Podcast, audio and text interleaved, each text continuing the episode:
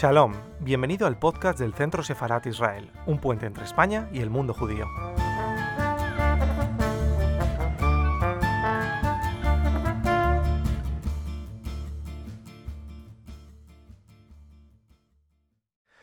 Saludos, bienvenidos al canal de YouTube del Centro Sefarat Israel, un día más eh, en esta conversación que vamos a mantener hoy con eh, el escritor, eh, periodista y biógrafo Pierre Gasulin, a quien agradecemos que nos atienda esta tarde y que esté aquí con nosotros. Muchísimas gracias, Pierre, por acompañarnos.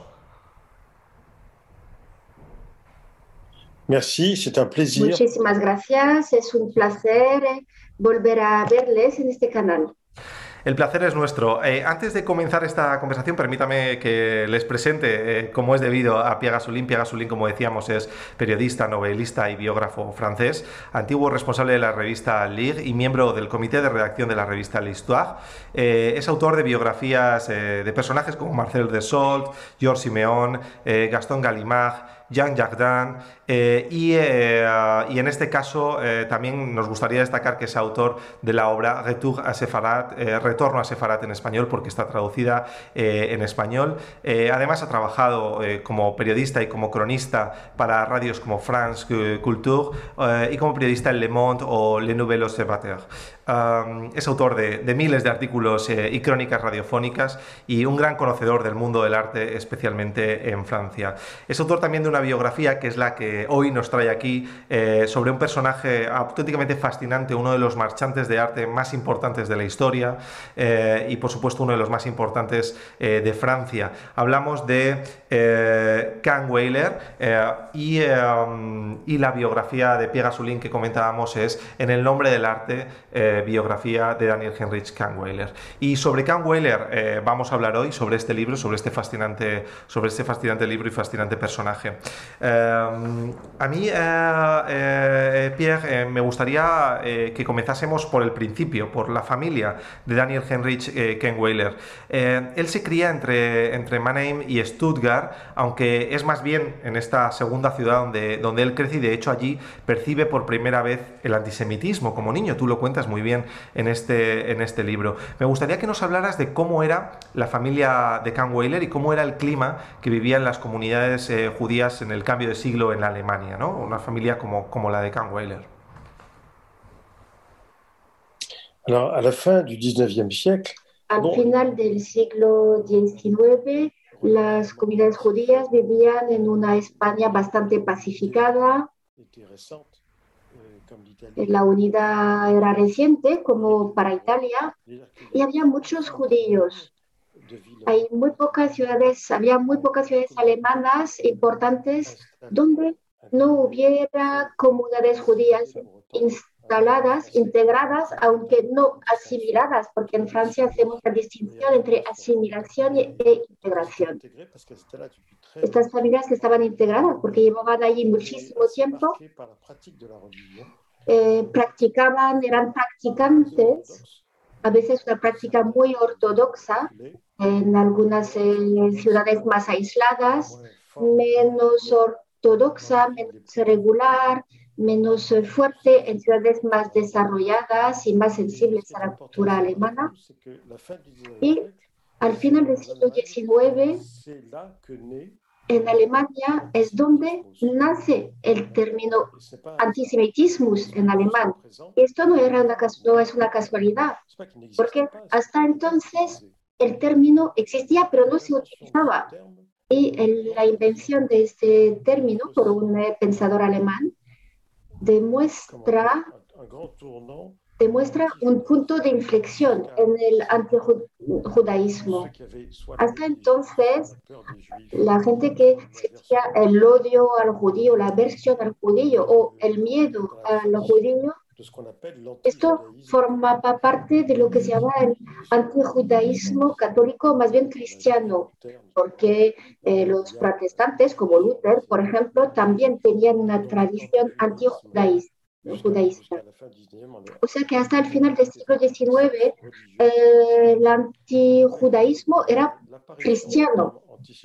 Pero con la aparición de la palabra antisemitismo aparece una ideología y los judíos alemanes son los primeros que pueden ver los síntomas y las manifestaciones de este antisemitismo, que es un antisemitismo político, es decir, sobre el lugar de los judíos en la sociedad. Y no está en relación con el, asesinato de Cristo. Entonces, es un cambio de punto de vista importante.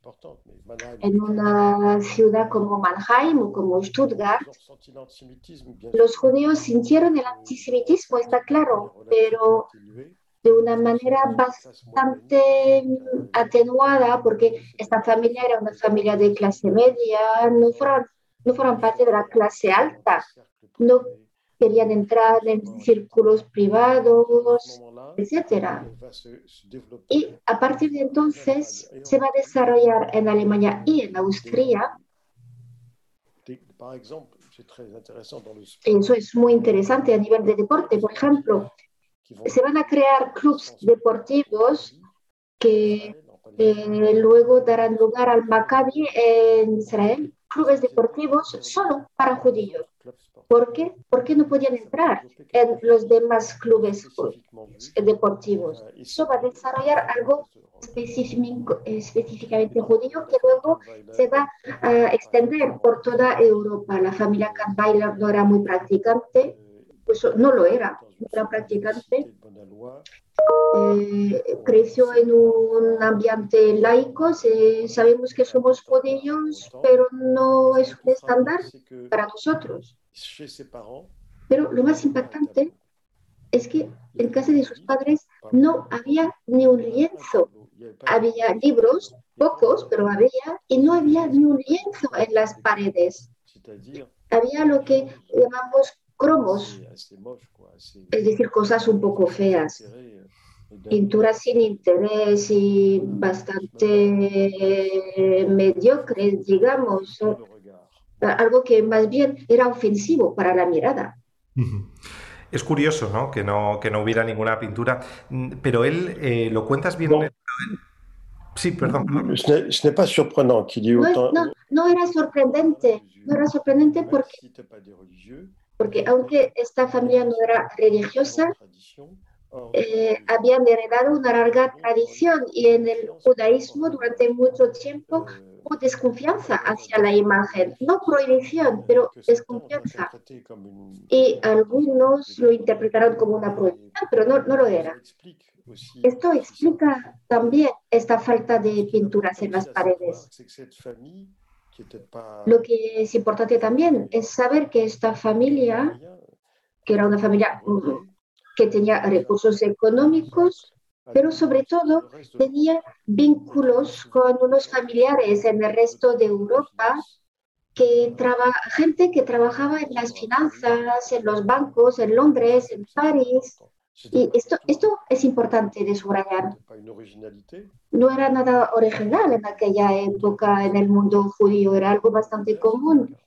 Y eso era el caso de los Kahnweiler.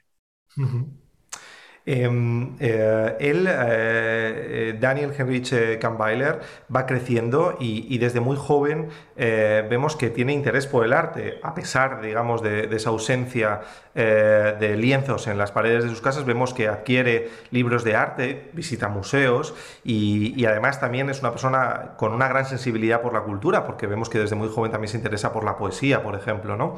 Pero me gustaría que nos describieras brevemente cómo es su carácter, porque en el libro lo, describes como una persona serena, inteligente, pero quizás carente, por ejemplo, de sentido del humor, ¿no? No sé si, le faltaba una cierta inteligencia emocional, cosa que, luego es llamativo porque no vemos que sea así eh, en, su relación con los artistas, pero no sé si nos puedes contar un poco acerca de su carácter.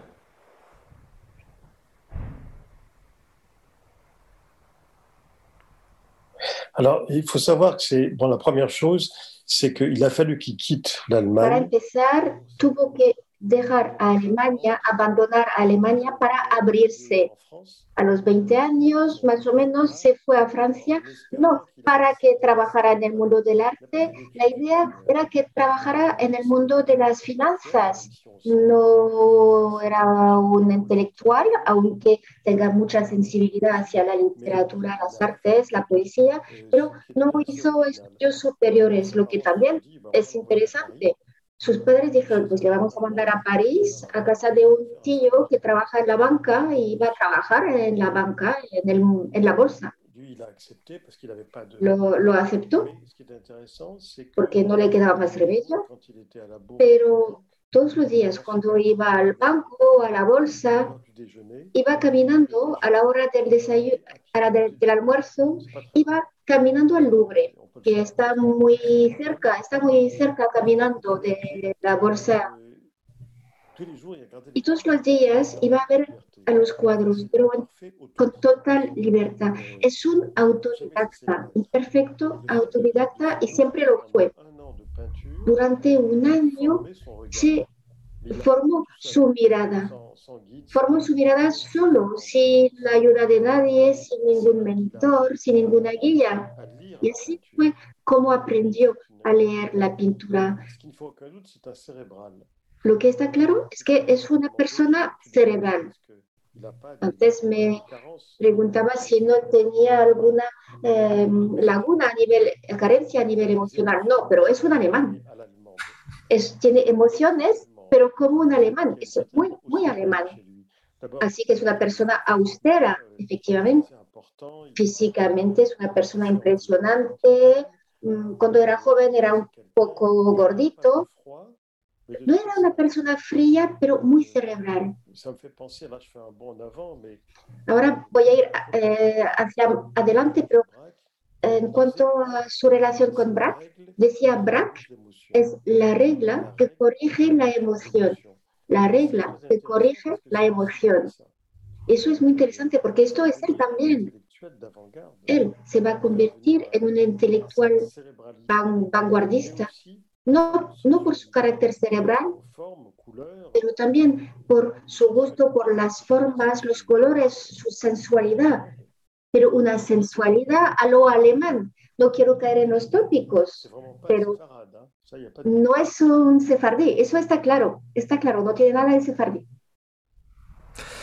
Em, luego hablaremos de esa relación con Braque o con De Gain, o con el caso, obviamente, pero, pero en este primer viaje a París, tú nos lo dices, que ocurre hacia 1902 y que realmente le cambia la vida, ¿no? Porque, porque vemos que hay una relación, tú nos narras en el libro una relación apasionada con el arte, ¿no? Yo diría, pero hay algo eh, que me ha llamado la atención y es su relación con el status quo del arte parisino, es decir, con los grandes salones, con los grandes jurados, con los críticos de arte.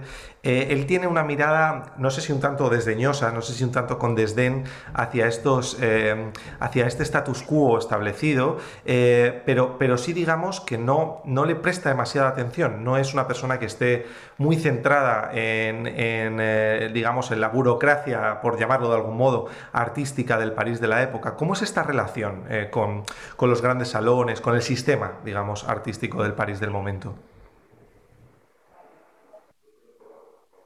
En fait, il n'a pas de relation avec le milieu de l'art parce que no tiene relaciones con el mundo del arte porque es muy joven, tiene unos 22 años cuando abre su galería, pero tenía una visión muy clara de lo que quiere hacer. Es una persona que tiene un orgullo muy desarrollado y es eso lo que le conduce al éxito, porque muy joven tiene una idea del arte que construyó él mismo tiene una idea de, lo que tiene que ser el arte y no abandona esta idea. El mundo del arte es un mundo muy mundano, como el mundo literario. En París hay salones, hay tertulias, hay reuniones, no, es el caso de gente, son redes. El principio del siglo XX es un momento en el que el arte mundial se hace en París. Lo que hoy en día se hace en Nueva York se hacía entonces en París. Los nuevos pintores empezaban allí. Y era París la capital del mercado del arte. Las grandes subastas se desarrollaban en París. París era la capital mundial del arte. Y muchos pintores, entre ellos Picasso, fueron a París por eso. Porque allí es donde se hacían las cosas. Y Kahnweiler, sin quererlo, se encuentra en el centro de este mundo. pero hace su propio camino. No se mezcla mundo con el, mucho con el mundo oficial del arte porque es un mundo snob, muy cerrado, hay mucho dinero y él no tiene mucho dinero. Su familia le dio eh, para abrir una pequeña galería eh, detrás de la Plaza de la Madeleine, pero él pensaba que una galería, de todas formas, no tenía que tener un escaparate que diera a la calle.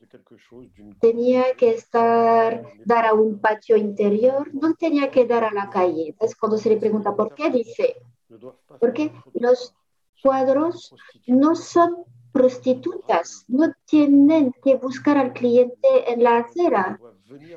Los aficionados tienen que entrar en la galería. Eso ya es una idea muy suya, su manera de ver las cosas. Allí se ve que va a ser un marchante muy especial. No va a hacer concesiones, no va a ir a cócteles y estas cosas. Esto no es lo suyo. Abre una galería pequeñita a los 23 años y cuando va a ver las señoritas de Aviñón en 1907, es un marchante jovencísimo. Y, hay pintores jóvenes que, que hablan entre ellos y, y hablan de él. Dicen, pues hay un marchante nuevo, es joven, tiene nuestra edad, no tiene mucho dinero, tenemos que enseñarle nuestra pintura él no tiene mucho dinero, pero ellos tampoco, y entonces van a verles eh, Braque y está Picasso en el Bateau Lavoie, que es un barrio muy pobre de Montmartre. Y hay una persona que le dice, tendría que ir a ver a un español que está en el taller del Bateau Lavoie en Montmartre, que pintó que pinto una obra que es una locura. La gente piensa que está loco y Brad dice, está tan loco que un día veremos que se ha ahorcado detrás de su pintura de loco. Entonces, eh, va al Batulagua, busca Picasso, ve una puerta, hay un papel que pone, ahí vive Picasso, no hay cerradura, Picasso está ahí en su taller, y le dice, ¿podría ver sus cuadros? Y me hablaron de un cuadro suyo un poco especial, que son las señoritas de Aviñón. Y ve este cuadro, Picasso le dice, todo el mundo odia lo que hago yo, todo el mundo odia este cuadro, mis amigos pintores como Braque, les parece una locura, Usted porque hay ojos arriba, boca abajo, porque está todo mezclado. A la gente no le gusta. Y Canveller le dice, pero a mí me encanta, es fantástico, es extraordinario. Usted ha encontrado algo y está impactado por la obra. Y propone comprarle todo el taller. Todo el taller, todo el contenido del taller. La lienzo va a viajar un poco, pero y ese es el principio de lo que se llamará luego el cubismo. Y a partir de ahí, Kahnweiler va a poner en marcha lo que yo llamo su sistema va a elegir cuatro pintores, Picasso, Braque, Juan Gris y Fernand Léger. Estos cuatro que son los cuatro mosqueteros del cubismo. Braque y Picasso van a ir a pintar en Collioure, en el sur de Francia, juntos. De hecho, eh, trabajaron no juntos, codo con codo, y ni se sabe quién hizo qué. Y Kahnweiler les va a decir lo mismo a estos cuatro mosqueteros. Primero, les voy a hacer un contrato. En aquella época no hay contrato. Es un contrato oral. Nos damos la mano. Según este contrato, les voy a dar dinero cada mes. Aunque no pueda vender sus cuadros, les voy a quitar cualquier preocupación material. En aquella época es algo revolucionario. Yo me encargo de, sus, de los trámites administrativos, todo lo que quiera. Yo quiero quitarles todos los problemas para que ustedes solo pinten. Cada vez les voy a dar una especie de sueldo, pero lo que exijo es exclusividad. No van a vender a nadie más, solo yo puedo vender sus cuadros. También lo que va a hacer es fotografiar todos los cuadros de la galería. Esto entonces, esto entonces no se hacía y va a enviar estas fotos a marchantes en toda Alemania, en Austria, en Bélgica, por toda Europa. Y les va a decir, estos son los pintores que represento y ahí tienen las fotos. Y gracias a esto, estos pintores cubistas desconocidos en Europa van a eh, ser conocidos gracias a Kahnweiler. Esto va a durar desde 1907 a 1914, es decir, la edad de oro del cubismo. Eh, eh, la verdad es que es impresionante la manera en la que Kahnweiler sabe ver el arte de Picasso, ¿no? convirtiéndose en la primera persona en apreciar realmente una pintura tan extraordinaria como Las señoritas de Aviñón. Em, y, es impresionante también esta, esta forma de llegar a un acuerdo, ¿no? porque quizás aplicar una técnica muy poco desarrollada hasta ese momento con los artistas, dándole seguridad. Hay que, hay que explicar que, que el Bateau Labois, eh, eh, cualquiera que vea fotos de ese momento de, eh, de, cómo era el Bateau Labois, era un sitio realmente con unas condiciones de vida muy complicadas. realmente no era un sitio nada agradable, por eso no es de extrañar ¿no? que, que todos los artistas aceptaran de inmediato la seguridad económica que Kahnweiler eh, les podía ofrecer. Vemos, eh, nos dices con estos cuatro artistas, efectivamente, entre los cuales también está Juan Gris, eh, vemos un crecimiento, digamos, también en, el, nombre y en el prestigio de, Cam, de y en su galería.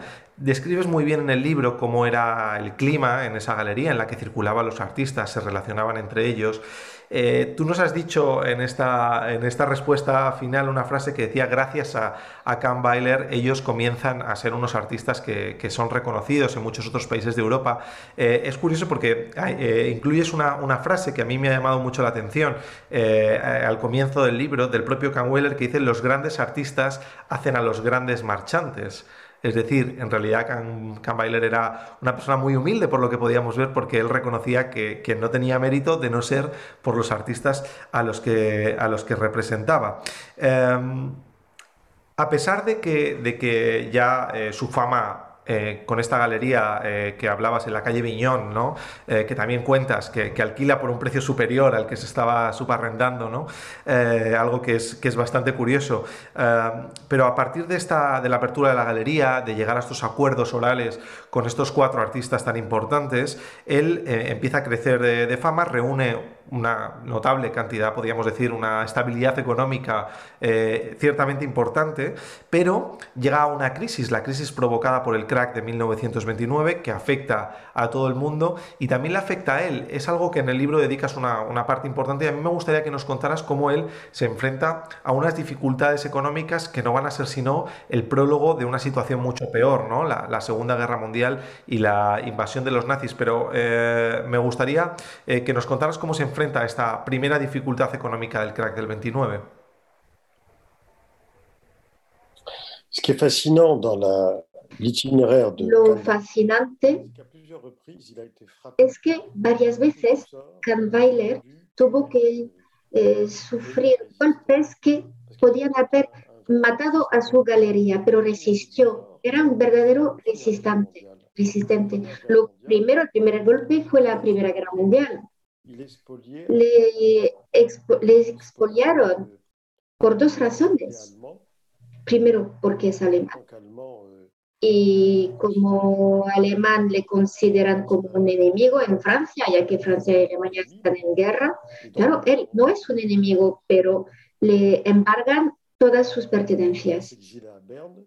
Se va a exiliar a Berna donde conocerá, conocerá a Paul Klee y otros pintores.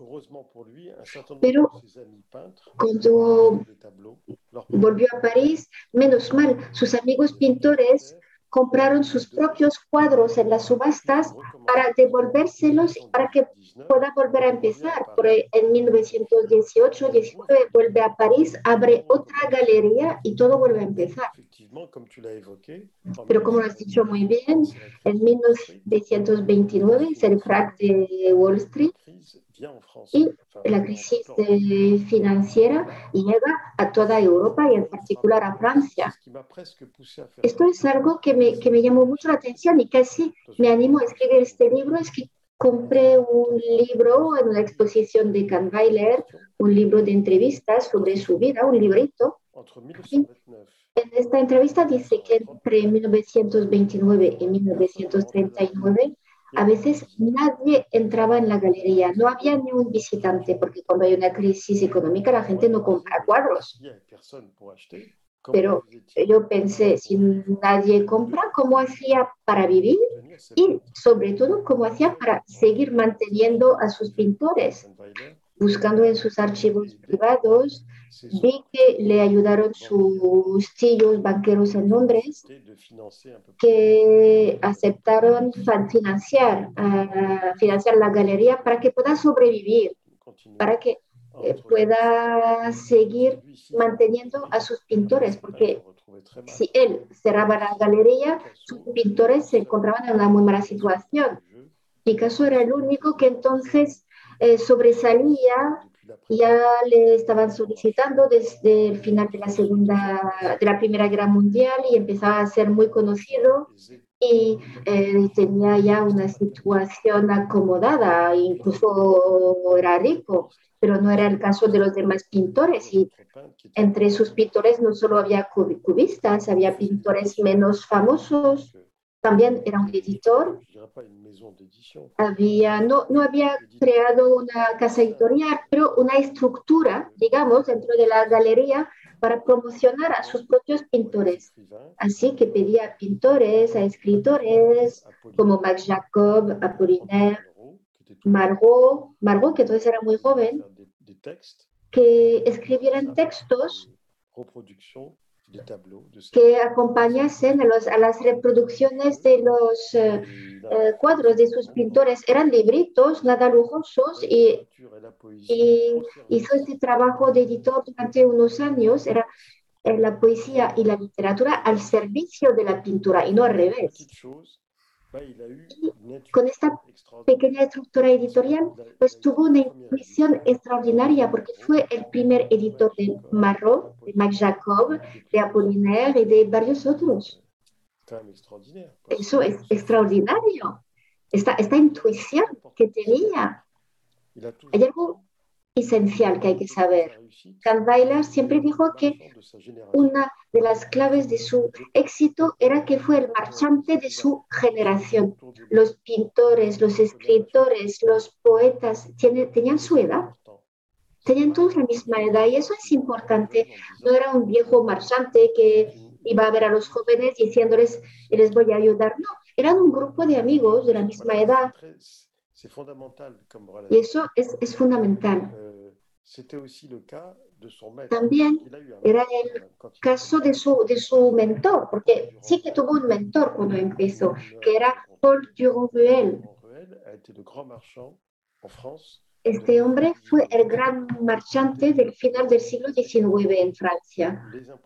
Descubrió a los impresionistas fue el gran marchante de los impresionistas. Y empezó a hacer lo que hizo luego, lo que desarrolló luego Katveiler.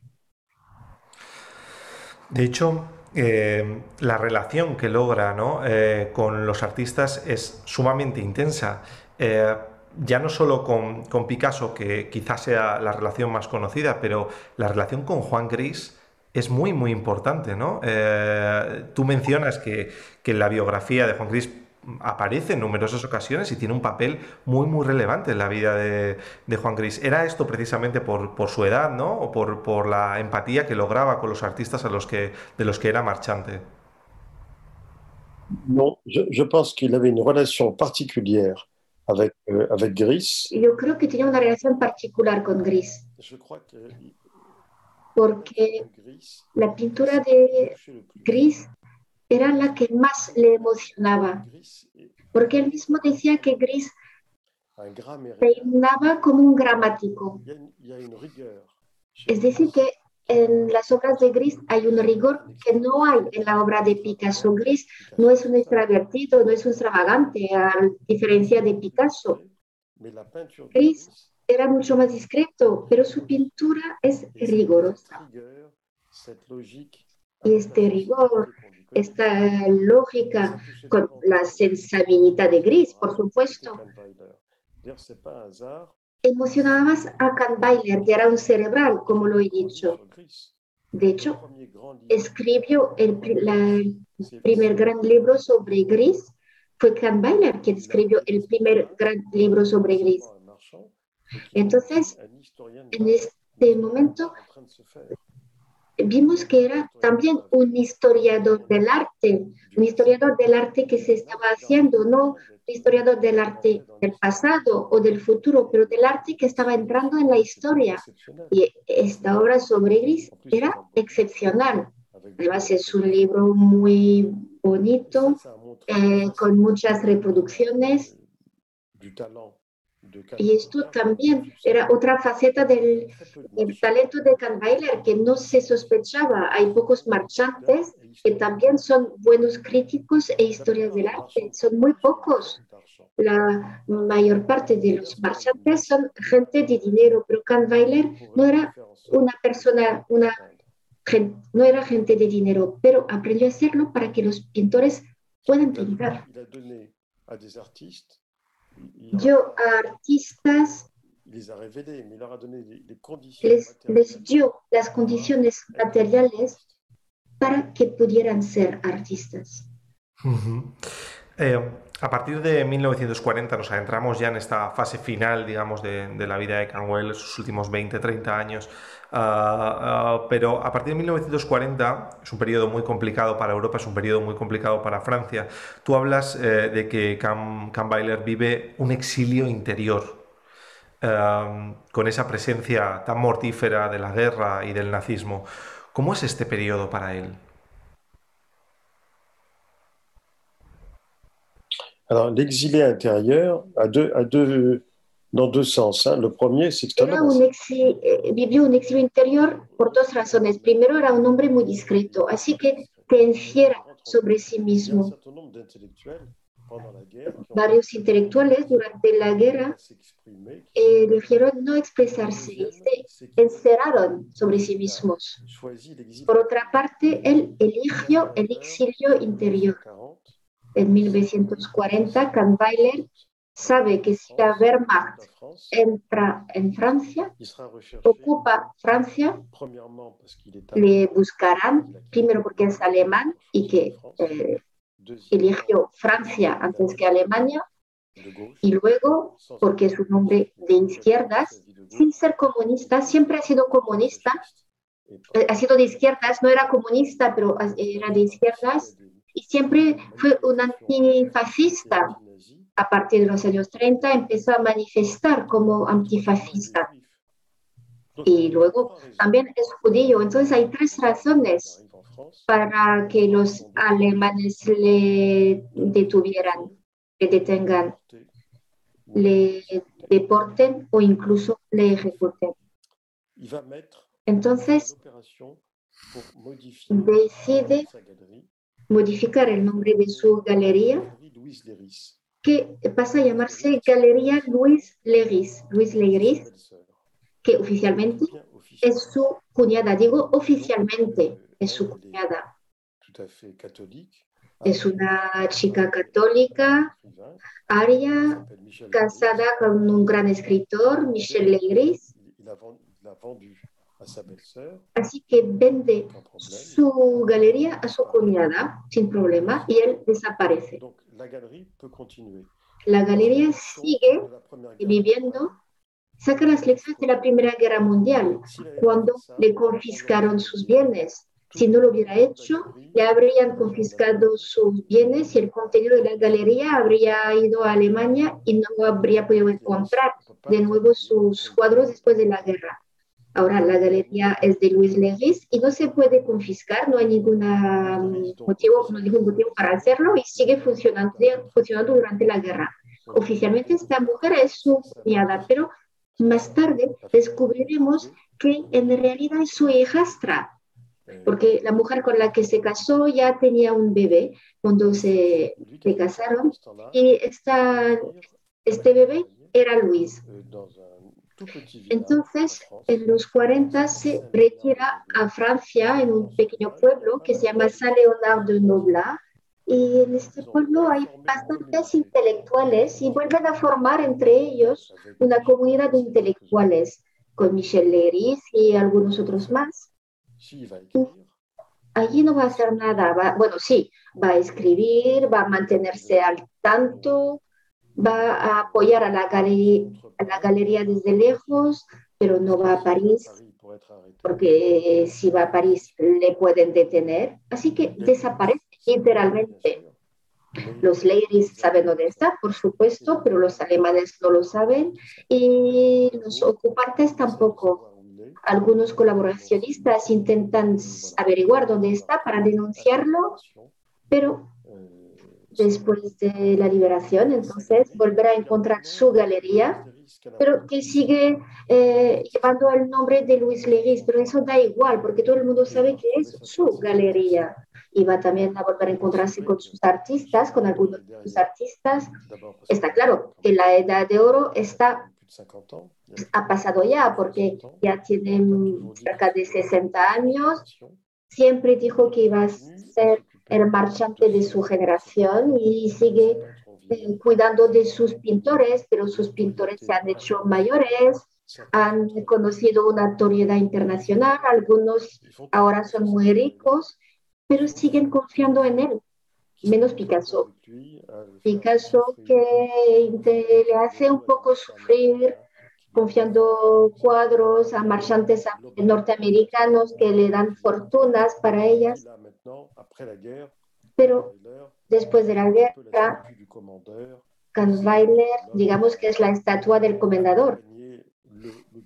Es el hombre que acompañó el cubismo y entró en la historia él con el cubismo pero todos los días sigo, sigue yendo a su galería para conocer a coleccionistas, compradores, gente de los museos. Le invitan en el mundo entero para hablar de sus pintores. Pues eh, hoy queríamos dar a conocer un poco, eh, dar a conocer todo lo que este tipo de conversaciones nos permiten la figura de, Daniel Heinrich eh, Kahnweiler, Kahnweiler Em, y creo que lo hemos conseguido gracias eh, a, esta conversación contigo, Pierre. Eh, ha sido un gusto. Eh, recordamos que, Pierre es el autor de En el nombre del arte, biografía de Daniel Heinrich Kahnweiler, no, un libro que en español no es tampoco muy sencillo encontrar, pero se puede todavía, se puede todavía encontrar. Quedan ejemplares y, cuya lectura recomendamos para conocer a este marchante de arte que sin duda fue uno de las, una de las grandes aportaciones del mundo judío al, al mundo del arte podríamos decir, eh, del último siglo, eh, viene, viene con este nombre, con el nombre de Campbell. Así que, Pierre, muchísimas gracias por, por, acompañarnos esta tarde y por conversar con nosotros sobre, sobre la figura de, de Muchas gracias y hasta pronto. Hasta pronto y a todos ustedes que nos están siguiendo, también muchísimas gracias por haber estado siguiendo esta conversación con el escritor, periodista y ensayista eh, Gasulín. También queremos agradecer eh, la, interpretación realizada por eh, Sophie Cogon.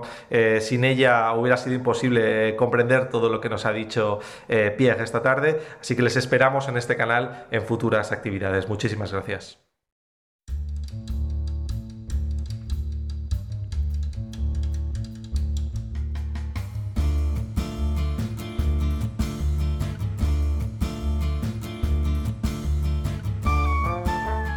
Gracias por escucharnos. Recuerda que también nos puedes seguir a través de Instagram, Facebook y Twitter con el usuario arroba Centro Sefarat Israel o si lo prefieres en nuestra página web www.sefarat-israel.es.